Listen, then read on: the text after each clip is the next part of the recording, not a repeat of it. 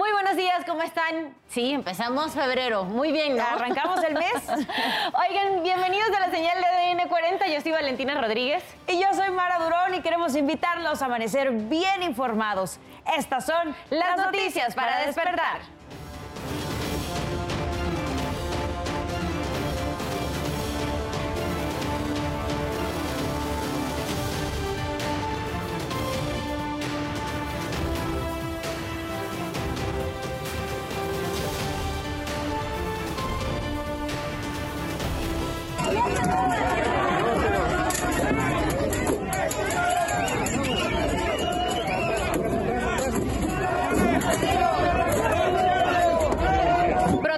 Contra la verificación vehicular en Puebla termina en enfrentamiento afuera de Casa Aguayo.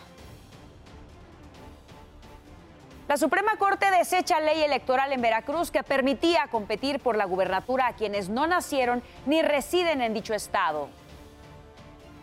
En Celaya, Guanajuato, tren embistió una camioneta de la Guardia Nacional y murieron dos elementos. Tres más resultaron heridos. Presentan en el Congreso Capitalino la ley Malena para facilitar los procesos contra los ataques con ácido y para aumentar la sanción a 12 años de prisión. Fiscalía de Nuevo México acusa formalmente de homicidio involuntario al actor Alec Baldwin. No se pierda más adelante la buena noticia del día. Le mostraremos a un atleta de la tercera edad que corrió un maratón para ayudar en la recaudación de fondos para la operación de un niño con hidrocefalia. ¿Y qué pasó durante la madrugada de este miércoles? Nos los cuentas tú, Isidro Corro. Adelante, muy buenos días. ¿Qué tal amigos? ¿Cómo están? Muy buenos días. Llegamos al miércoles, mitad de semana. ¿Qué ocurrió durante esta guardia nocturna? Enseguida les ofrezco un resumen informativo. Vámonos a la zona norte de la capital del país. Fuimos al bachiller número 2, ubicado en 100 metros. Durante esta madrugada, durante el primer minuto de este primero de febrero, docentes realizaron una huelga exactamente en esos 20 planteles. No va a haber clases, se van a ver afectados cerca de 90 mil estudiantes. ¿Cuáles son sus demandas? Un incremento salarial del 1, 2 y 13 por ciento. Por lo pronto, estas personas ya colocaron maneras rojinegras en los diferentes planteles educativos. En más información, seis eh, amigos resultaron con ligeros golpes luego que volcó la camioneta pick en que viajaban, chocó contra un auto particular, tiraron un poste y dio malas volteretas en un percance que ocurrió en la esquina de las avenidas Coyoye y Corregidora, eh, la zona Santanita, en la zona de Iztacalco. Al punto llegaron patrullas de la Policía Preventiva y también los bomberos quienes laboraron para retirar estos vehículos. Amigos, reporte que tenemos esta mañana. Gracias Isidro por la información. Ahora bien, la invitación como cada madrugada es a que visite, a que navegue en nuestro portal www.adn40.mx porque encontrará aquí información de todo tipo, economía, política, el mundo, entretenimiento y hasta deporte en el momento que usted lo desee. La puede consultar porque estará disponible 24 horas al día.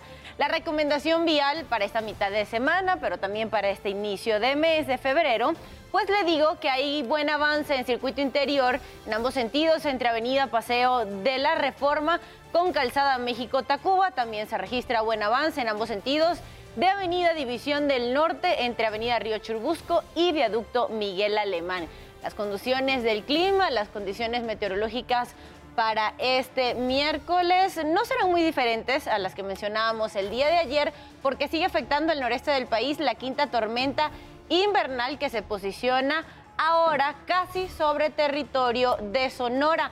Por supuesto va a afectar Baja California y Chihuahua, entonces toda esta zona va a registrar lluvias de fuertes a muy fuertes. Tómenlo en cuenta porque también se verá afectado Durango, sobre todo con grandes rachas de viento.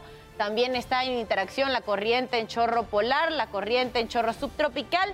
El frente en frío número 29 que sigue afectando el territorio nacional, sobre todo para la parte noreste, y el frente frío número 28 que ya casi, ya casi se despide de nuestro territorio. Por otro lado, este sistema anticiclónico en interacción con este canal de baja presión va a generar algunas lluvias, pero eso sí, son aisladas aquí en la península de Yucatán. Y aquí en ADN 40 ya sabe usted de que evolucionamos y queremos estar más cerca de todos ustedes. Por eso la invitación diaria es a que reporte a través de nuestras redes sociales utilizando el hashtag Ciudadano en Tiempo Real en Twitter, también mencionando la cuenta de ADN 40. Ahí nos puede dejar denuncias, reportes, solicitudes de ayuda. De hecho, en nuestras redes sociales nos solicitan apoyo para localizar, ve usted, a esta mascota de nombre Cleo. Fue vista por última vez entre las calles Chimalpopoca, y San José de los Leones en Naucalpan, en el Estado de México. Le recuerdo que mi compañera Sari Uribe estará leyendo sus comentarios a las 12 del mediodía. 5 de la mañana con 36 minutos pasamos a nuestro resumen informativo. Estudiantes del CCH Oriente de la UNAM fueron desalojados del plantel por un incendio. El fuego se propagó por el área de pastizales secos que se encuentra ubicado frente a las canchas deportivas. De acuerdo con los bomberos, se quemaron cerca de 300 metros cuadrados y no hubo reporte de personas lesionadas. Ante el denso humo que cubrió las instalaciones, se suspendieron actividades para el turno vespertino. No digan. Está horrible el humo. Nos vamos a morir aquí.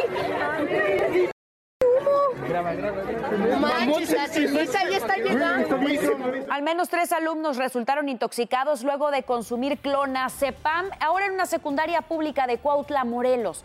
Las autoridades del plantel señalaron que consumieron el medicamento como parte de un reto que se lleva en redes sociales. Las autoridades educativas piden a los padres de familia revisar las mochilas de sus hijos para evitar más incidentes.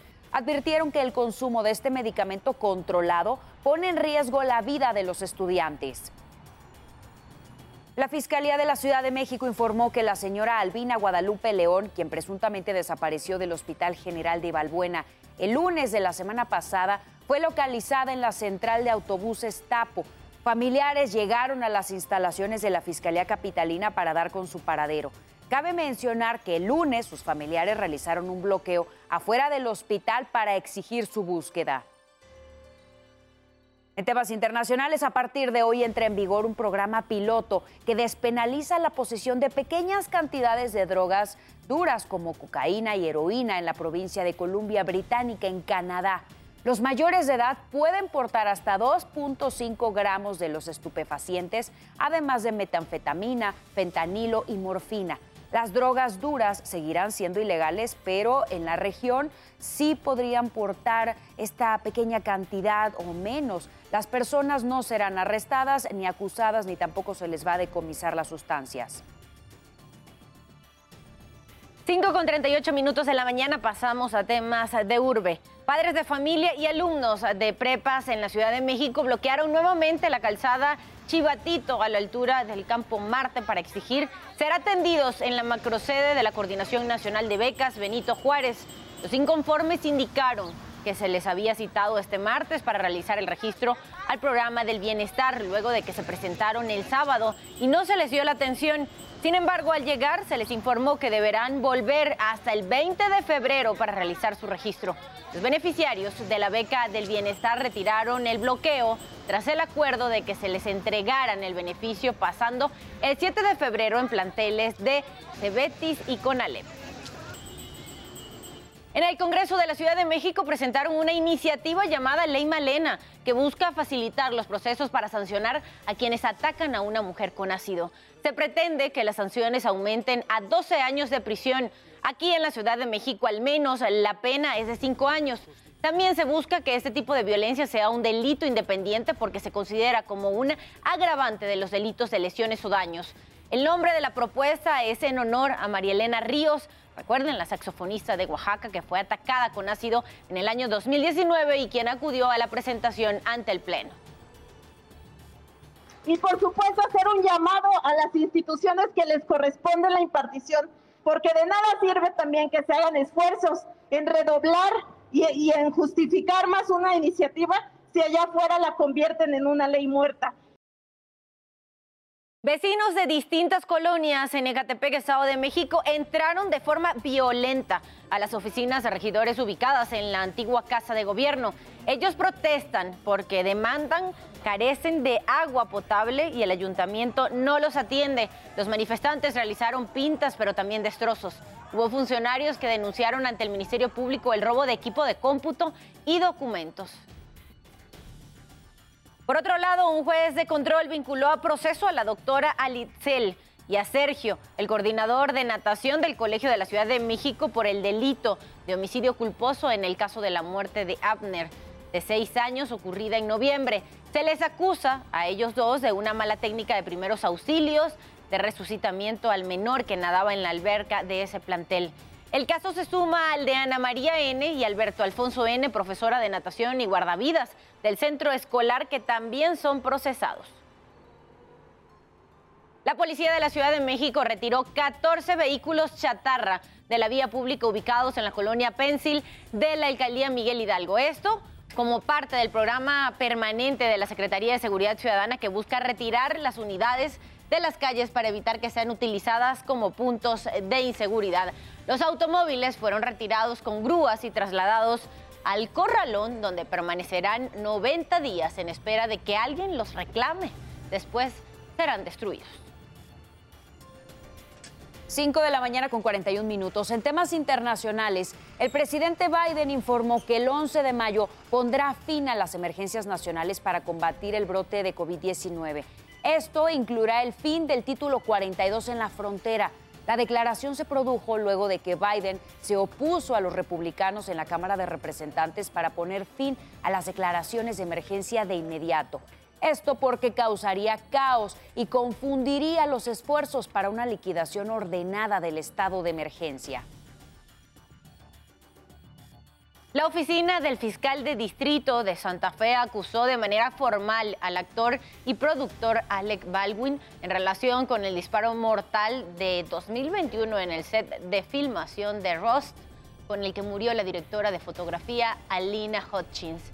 Los señalamientos contra Baldwin y la armera del set, Hannah Gutiérrez Reed, incluyen dos cargos de homicidio involuntario los abogados de ambos acusados insistieron en que sus respectivos clientes son inocentes.